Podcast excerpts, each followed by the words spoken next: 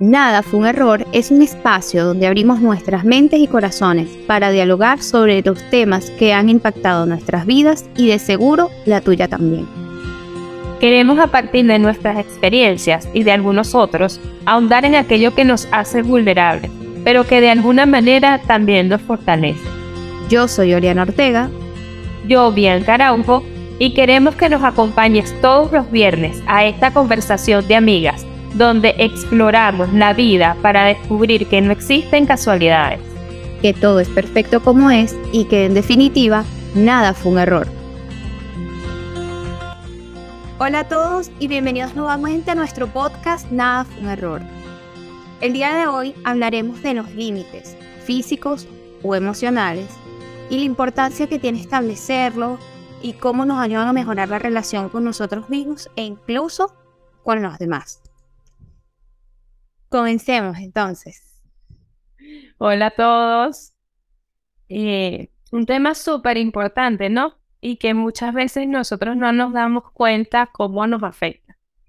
Eh, desde mi experiencia, creo que veo que establecer límites para mí ha sido una de las tareas más grandes y que más me ha costado.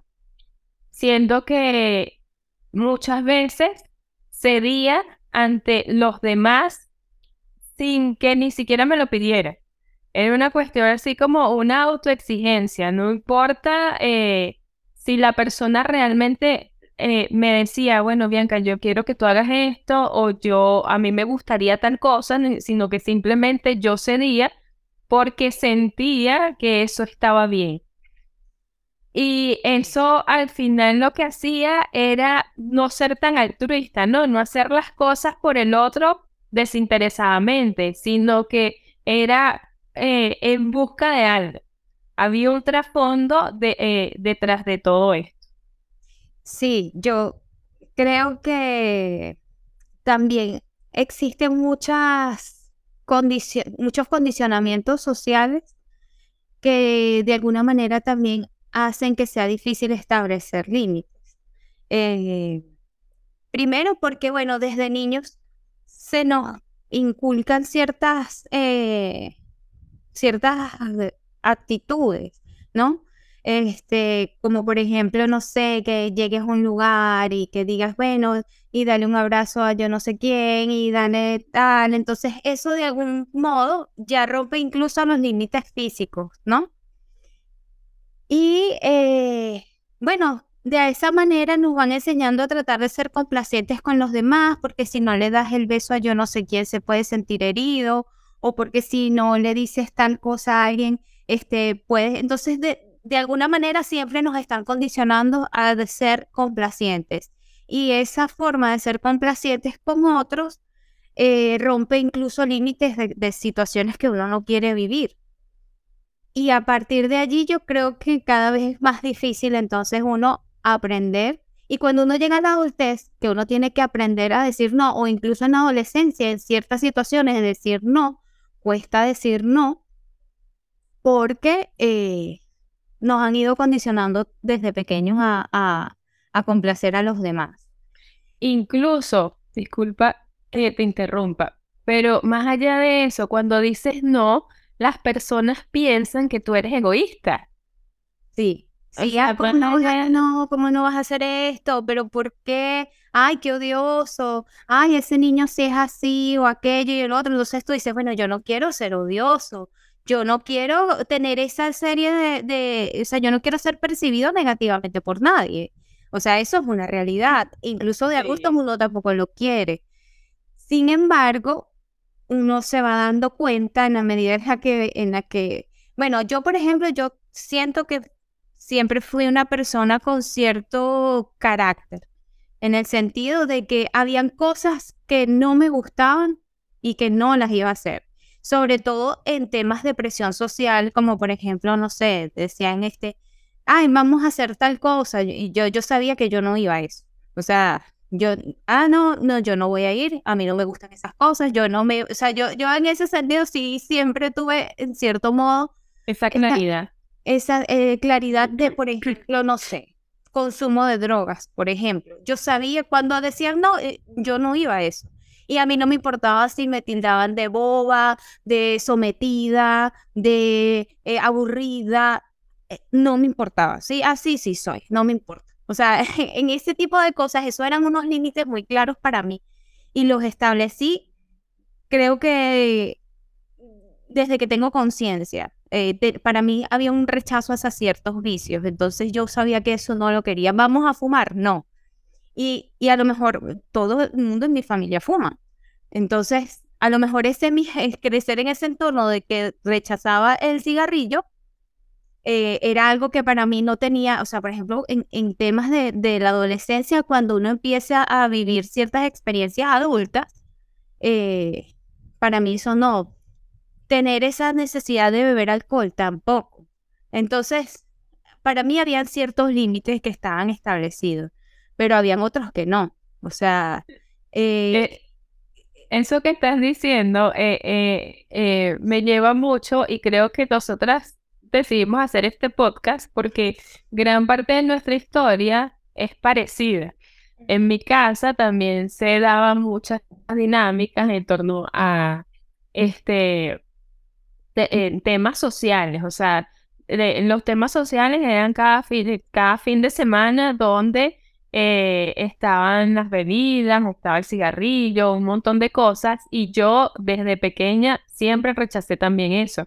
Incluso a mí esto es algo que me da mucha risa, este, pero yo tenía tanto miedo porque yo veía tantas personas que salían embarazadas muy jóvenes y luego de salir embarazadas era una, o sea, e, era el caos total en su vida, yo recuerdo que yo perdí la virginidad muy, o sea, a una edad absurda.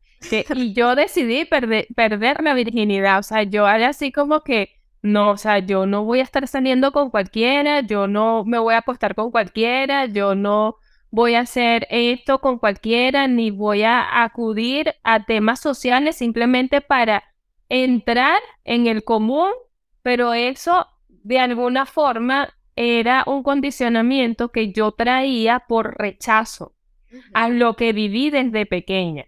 Y no estoy hablando con esto de que, bueno, esto se iba hacia los, o sea, como que hacia los límites de decir, es que pasaban cosas feas, pasaban cosas que, que eran horrorosas. Yo creo que la mayoría de las familias venezolanas eh, este, en cualquier reunión, cualquier cosa, se dan dinámicas así como que, bueno, vamos a tomarnos una cerveza, vamos a, a brindar por esto, está el cumpleaños, vamos a hacer la celebración, no sé qué.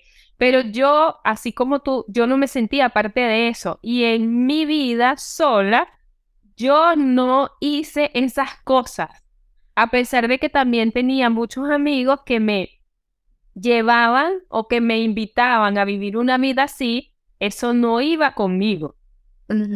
Sí, sí, yo también, o sea, eh, coincidimos muchísimo en eso. Para mí había un rechazo y sobre todo en la adolescencia que las personas suelen tener rechazo por su entorno, independientemente de cómo sea ese entorno.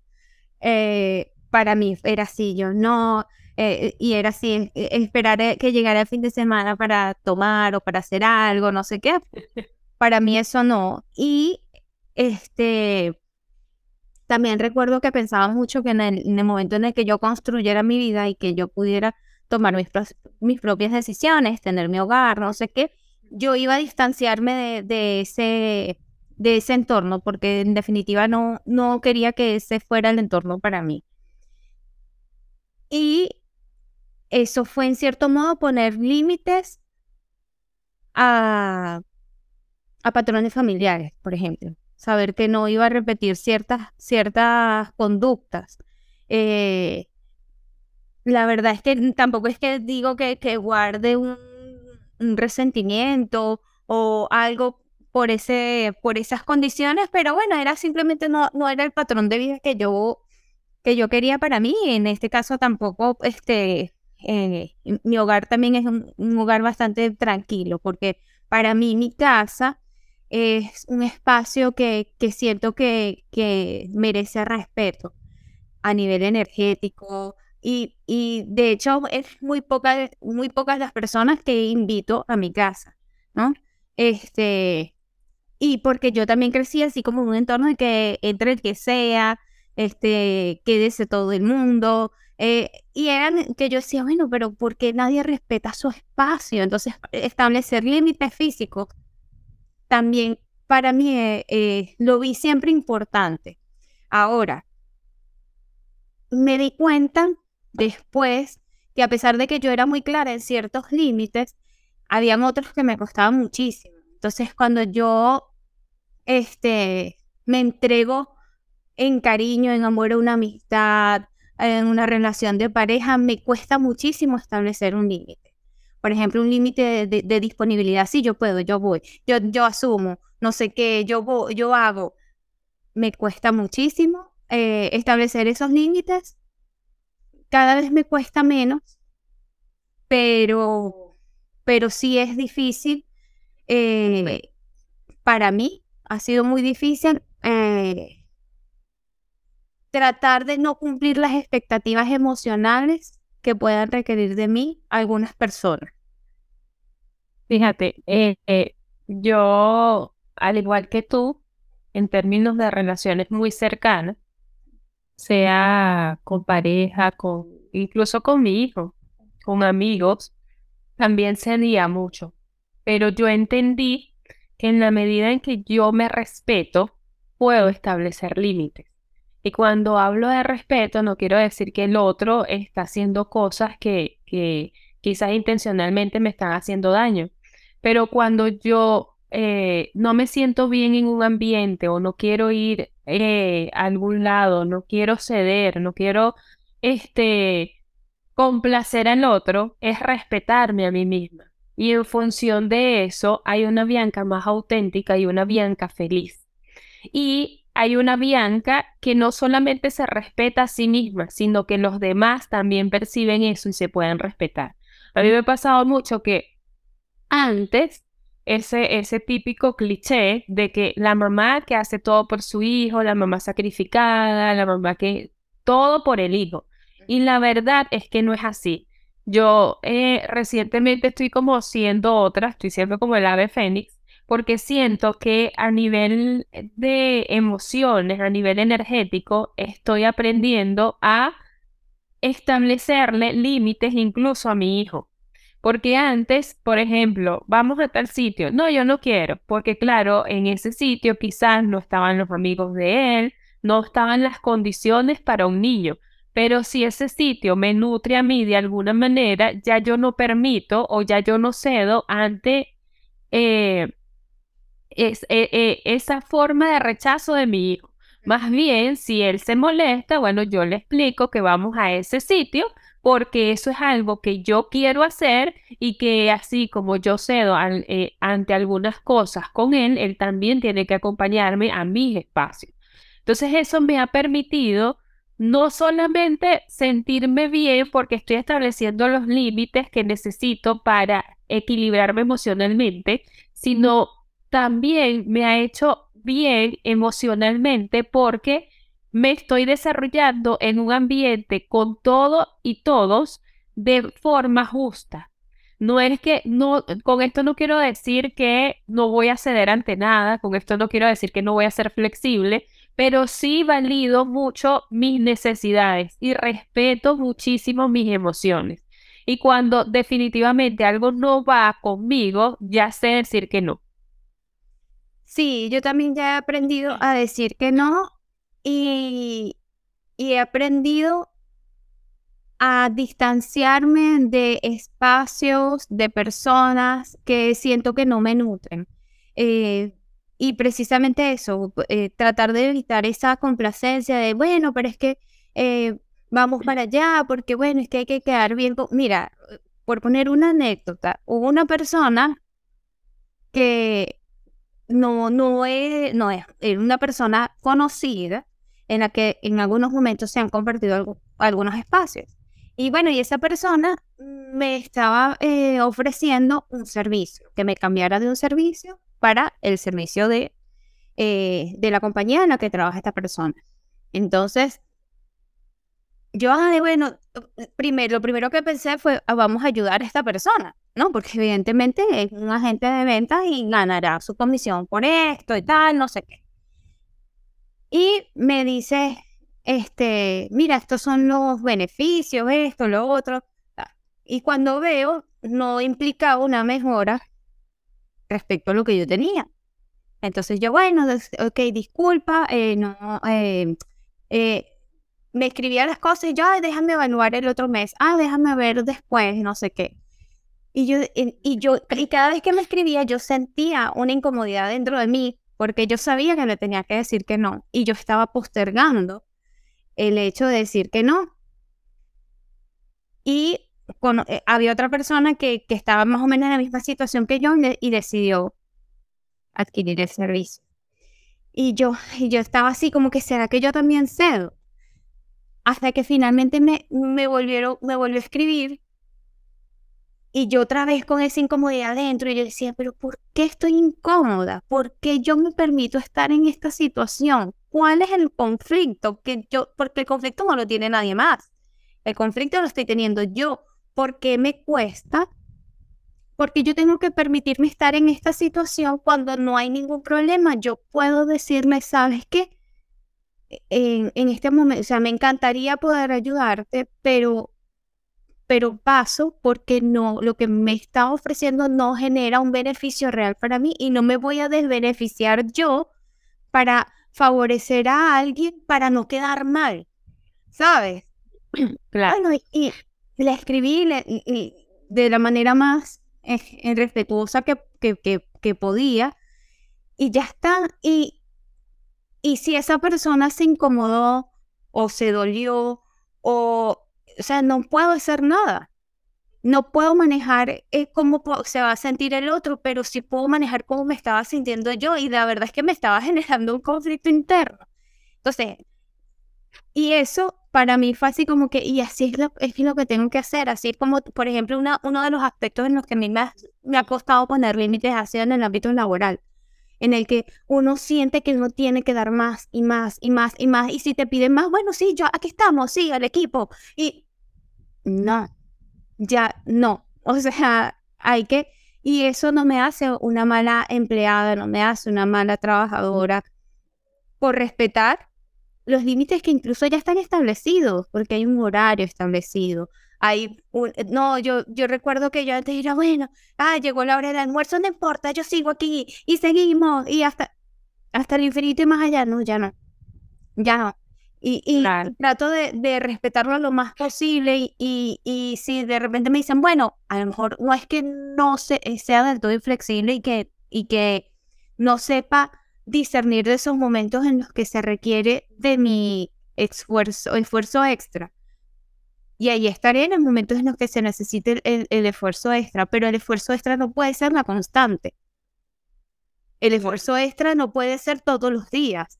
Entonces, ya allí también aprendí a establecer mis límites. No, mira, hasta aquí.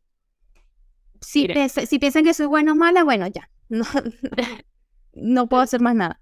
Pero tú te sientes bien contigo mismo, que es lo importante. Y que además que ese nivel de sacrificio que tenemos que nos hace sentir incómodos, lo ignoramos. Cuando no, no expresamos o cuando simplemente eso, no nos respetamos en nosotros mismos, no respetamos nuestras emociones. Eh, a mí me ha costado mucho establecer límites en las relaciones eh, sentimentales con las personas muy, muy allegadas. Pueden ser parejas o amigos o este, que siento que de alguna manera por, por una herida muy profunda que tengo, que es la herida del abandono, me ha llevado a cumplir o a cubrir cosas que yo no quiero, pero por e, esa herida que quizás se detona en algunas circunstancias de decir, bueno, voy a dejarme a esta persona, se va a molestar conmigo, este, quizás me pueda abandonar, quizás este, no vaya a entender las cosas como yo quiero que me entienda, sino quizás la va a interpretar de otra manera, se va a poner incómodo o incómoda. Entonces yo prefiero ceder. Y eso, ¿qué va creando en nosotros, Oriana? Va creando un nivel de incomodidad, un nivel de este, incluso eso se refleja en otras cosas, porque no es que, bueno, yo, yo decido no establecer límites, por ejemplo, en mi relación de pareja y eso queda allí. Y los detonantes simplemente se van a ver con esa persona. No, los detonantes este, se van a ver en todo, eh, en mi energía, en cómo me comporto, en este, quizás por cualquier tontería, quizás exploto porque estoy eh, cediendo tanto que me estoy convirtiendo en otra persona, que estoy, que estoy mutando y no me estoy dando cuenta. Entonces, cuando uno llega a ese nivel de autoconocimiento y de respeto hacia uno mismo, el establecer límites ya no pasa a segundo plano, sino es parte de tus prioridades, porque sabes que eso que te hace daño no solamente queda allí sino que eso se va transformando en tu vida o va transformando tu vida en un caos. Y es desgastante. Es desgastante, es horriblemente desgastante. Sí, tú sabes que también, y bueno, ahorita lo, lo estaba reflexionando cuando te escuchaba, que ciertamente sí, los límites son necesarios y establecerlos uno y saber hasta dónde uno va a llegar, pero también sabes que entender los límites de los demás y no tomarse las cosas como algo personal. Y sobre todo eso lo he visto en esas relaciones de pareja que son muy dependientes, en las que a lo mejor a, alguna, de las dos partes les cuesta mucho entender que la otra persona merece su espacio, hacer sus propias actividades y que no tienen nada que ver con que, con que quiera o no quiera estar contigo. Yo, en, yo la verdad es que eh, al menos en mi relación de pareja, a veces las personas preguntan, pero a ti no te molesta que salga sin ti o que haga tal cosa sin ti. No, para nada. O sea, a mí eso no me genera temor ni incomodidad, ni, o sea, si yo sé que, que mi pareja tiene una actividad que, que lo hace sentir feliz, liberado, relajado, y, y es una actividad que suele disfrutar hacer solo, Aquí eso no me tiene por qué generar, este, está poniendo un límite, está estableciendo un espacio para él. Y eso me parece genial. Que va a este nutrir la relación, porque eh, en la medida en que él se sienta bien, evidentemente tiene una mejor versión para ti. Eh, total, y, y, y, así también hay, hay actividades que yo disfruto hacer sola. O sea, no, no, decidir tener una pareja no es tener una persona contigo 24/7 haciendo lo que tú quieres y lo que tú esperas. Y entonces cuando tú quieres poner el límite, sí, sí es válido, pero cuando la otra persona también quiere poner un límite y dedicarse un momento para sí, no lo es. Entonces yo creo que también reflexionar sobre que existen, así como yo pongo límites y, y, establezco qué, qué deseo y qué no deseo, qué tolero y qué no tolero, las demás personas también tienen ese derecho. Y eso por poner un tema de relación de pareja que es como que la relación más constante que, que puede existir o la más presente. Pero existen también otras. Este, eh, a lo mejor uno quisiera tener en su cumpleaños, eh, estar rodeado de todas las personas que, que uno quiere, pero si esas personas por, por X motivo en ese momento deciden otra cosa, tampoco hay que tomárselo personal. O sea, al menos yo he decidido como que no tomarme personal ciertas cosas, ¿ah? eh, no sé, eh, en, en, el diciembre pasado, una persona a la que invitamos dijo, ¿sabes qué? Quiero quedarme en mi casa y no tengo ánimos de hacer nada. Y yo dije, bueno, me hubiese encantado que esa persona estuviera, pero entiendo que esa era la actividad que quería hacer. Entonces también nada más pararse para arreglarse y complacer a los demás que querían compartir, eh, uno tiene que aprender a, respetar eso. Ah, bueno, que, que lástima que esa fue su decisión, pero respeto su decisión de quedarse en su casa y de hacer lo que realmente quería hacer, porque también una persona haciendo algo que no quiere hacer, eh, también genera un ambiente que no es agradable. Mira, ¿qué te pasa? porque estás así? Y no sé qué. Entonces, una serie de exigencias que si uno no está dispuesto a hacerlas, tampoco tienes por qué pedírsela a los demás. y que esto va de la mano con la narrativa que nos, eh, o, eso que nos proyecta. Eh, si esa persona no vino, quizás está molesta, quizás pasa algo, no sé qué, esa, esa historia que se va volviendo como cada vez más enredada.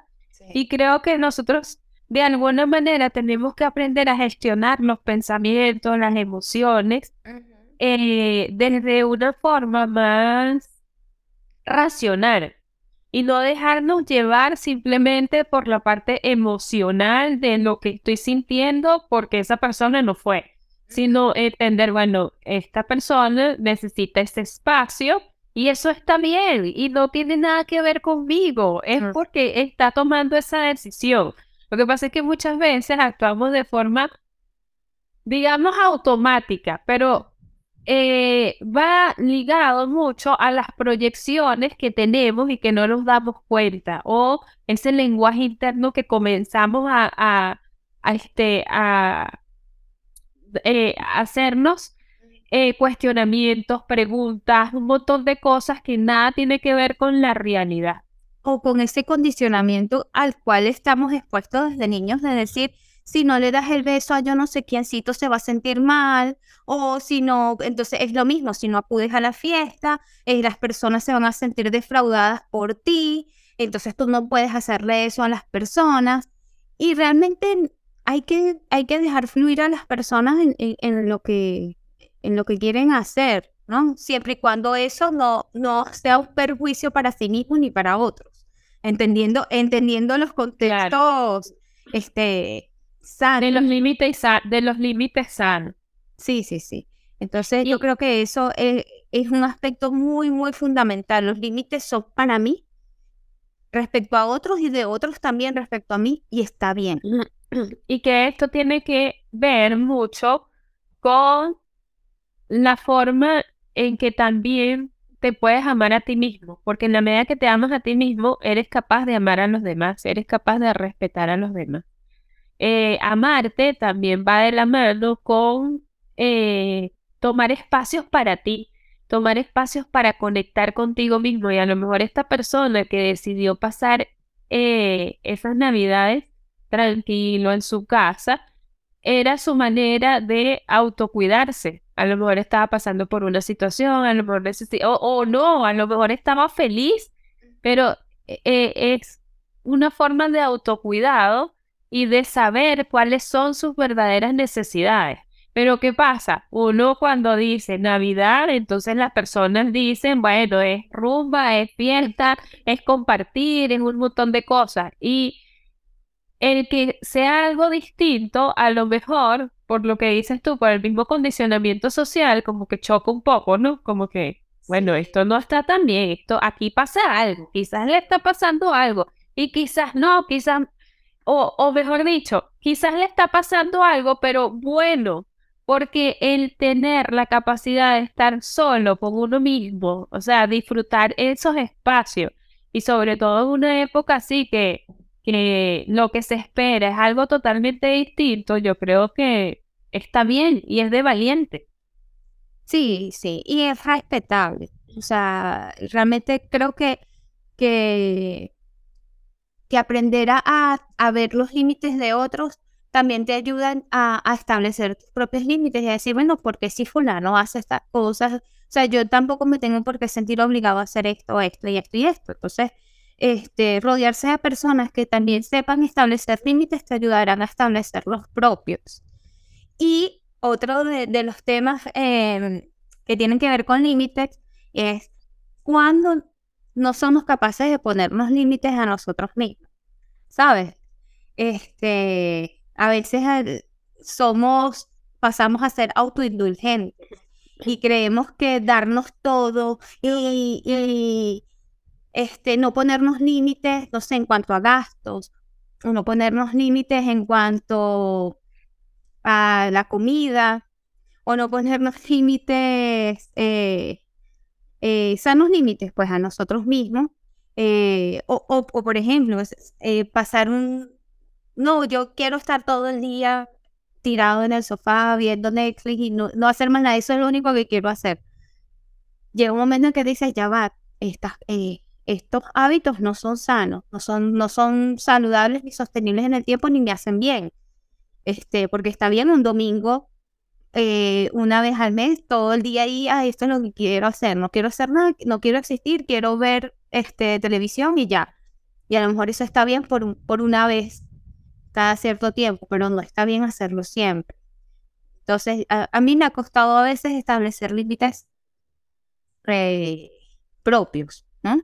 Pues, a, mi persona, decir, bueno, tienes que hacer algo por ti misma. No sé si a ti te, te ha pasado. Yo, creo que este, de alguna forma el límite más grande que me ha costado a mí es apagar el ruido. Es estar conmigo sola. O sea, estar totalmente sola. Yo era una persona que le tenía muchísimo miedo a la soledad. Este, y el límite más importante ha sido ese. O sea, no quiero estar con nadie, no, no voy a buscar estar con nadie para, para respetar mi propio proceso.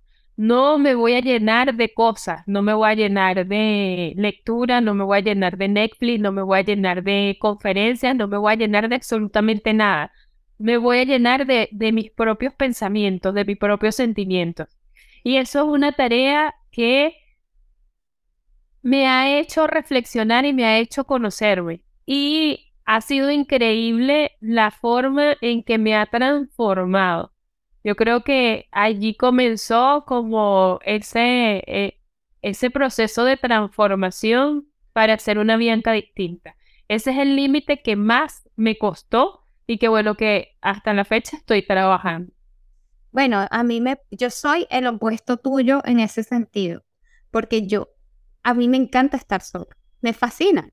O sea, yo me puedo quedar sola en mi casa una temporada y no pasa absolutamente nada. O sea, yo, yo puedo dormir sola, yo puedo levantarme y, eh, eh, o sea, y más bien es así como que tengo que hacer el espacio, bueno, yo aprendí en mi vida a hacer el espacio para que las personas entraran, para que estuvieran eh, eh, y entraran emocionalmente, físicamente, o sea, todo, todo. Este, yo he sido, yo no, no sé, no, no, nunca le he tenido miedo a estar sola, ni a la soledad, ni pasar noche sola, nada. La verdad es que no. Y eh, realmente yo he tenido que expandir ese límite lejos de, ponerlo y, cada vez cerrarlo más y cerrarlo más, este, yo he tenido que aprender a expandir, expandir, expandir para, para darle apertura a nuevas experiencias, a, conocer a, otras personas. Este, y creo que, que yo me he sorprendido. Ya ahorita mi vida social es increíblemente movida. Casi nunca estoy sola, casi nunca tengo tiempo para mí.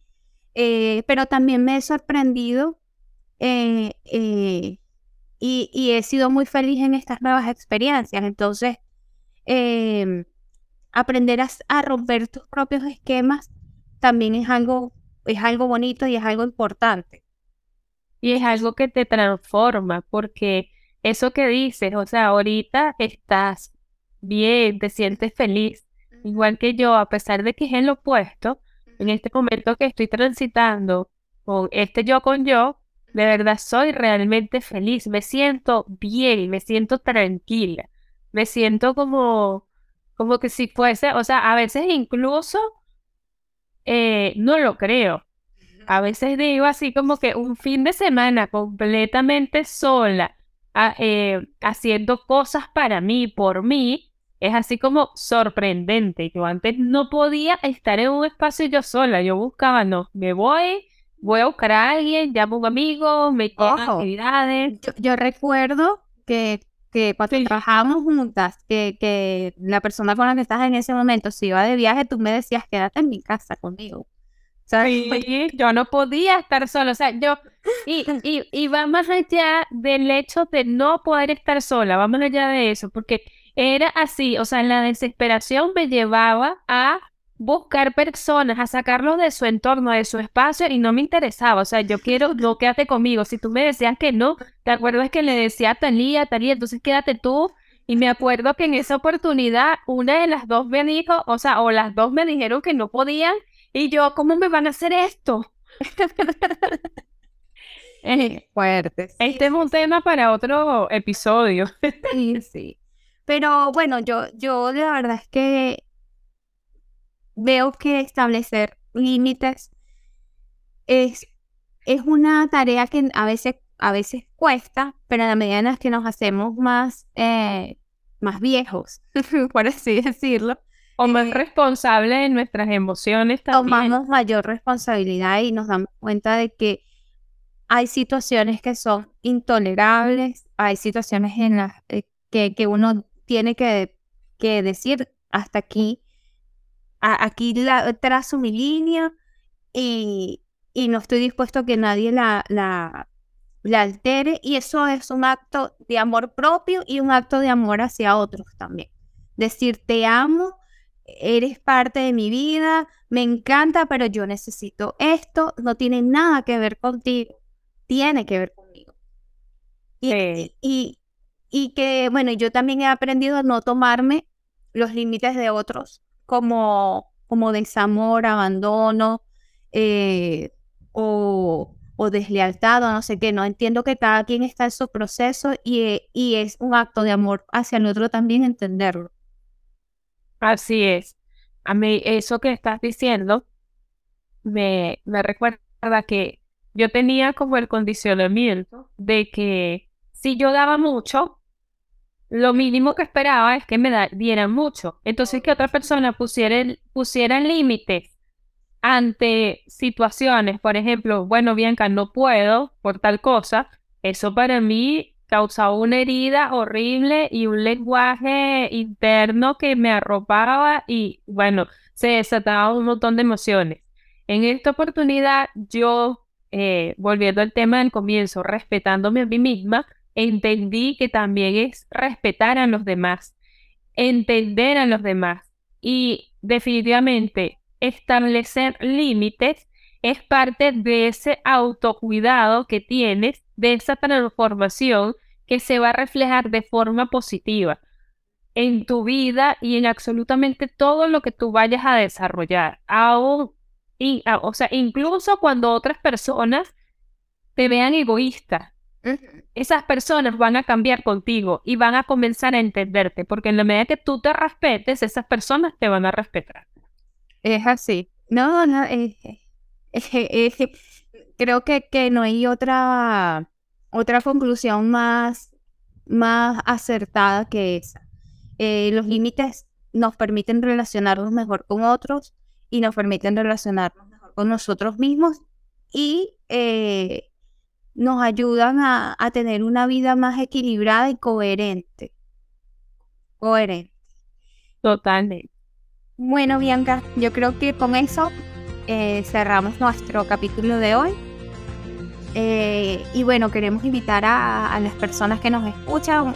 Bueno, en primer lugar, agradecer eh, la receptividad que está teniendo, todo el apoyo que nos están dando a través de las diferentes plataformas.